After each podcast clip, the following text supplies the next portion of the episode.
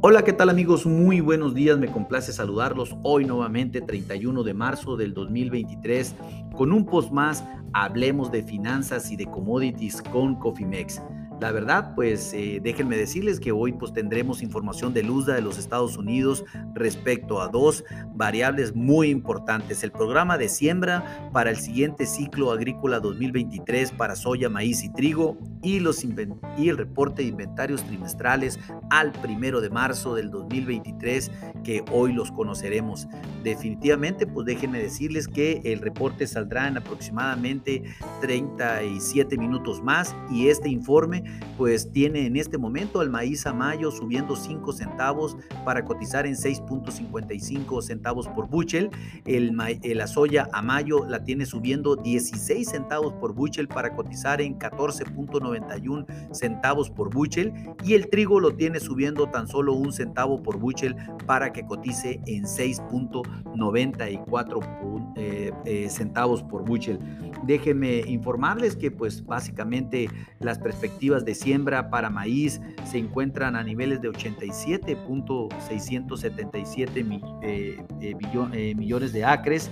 Esto pues definitivamente está contra una expectativa que, que se presentó en el informe agrícola del mes de febrero, que era de 90.88 millones de acres, lo cual pues definitivamente nos tiene que con una expectativa menor en la siembra de maíz levemente. Sin embargo, pues si se siembra por encima de los 88.579 millones de acres del año pasado, pues definitivamente va a ser bueno para el maíz y no va a ser tan alcista como se puede suceder. En la soya, pues espera una, una siembra de 88 80, de 88.242 millones de acres. Esto pues definitivamente contra el año pasado que fue de 87.45 millones de acres representa una ganancia. Recuerden que se está sembrando menos algodón y seguramente o irá a trigo o a soya esta superficie.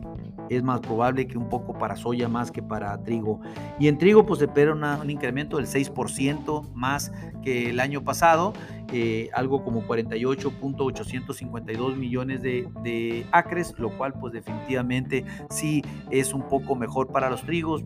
Sin embargo, pues veremos si efectivamente esto sucede en escasos minutos más. Hablando pues de los inventarios finales, se espera inventarios eh, de 7.47 billones de bushel para maíz, contra pues 7.75 eh, billones de bushel del año pasado lo cual pues definitivamente sí es a la baja los inventarios de maíz, soya, uno, eh, bueno, 1.742 billones de bushel contra 1.932 del año pasado, también a la baja, y trigo 0.934 billones de bushel contra 1.029 billones de bushel del año pasado, lo cual también es a la baja. En estricto sentido, pues este reporte de inventarios es alcista. Vamos a ver qué sucede, no quiero no hay información más relevante que este informe, que el cual lo tendremos al punto de las 10 de la mañana, hora del centro de nuestro México.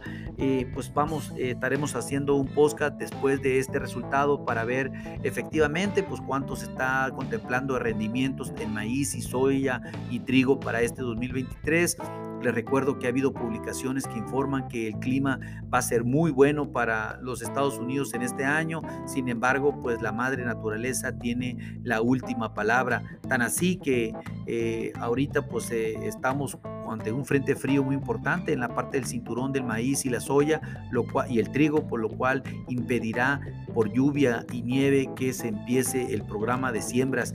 Pues ahí no hay nada escrito.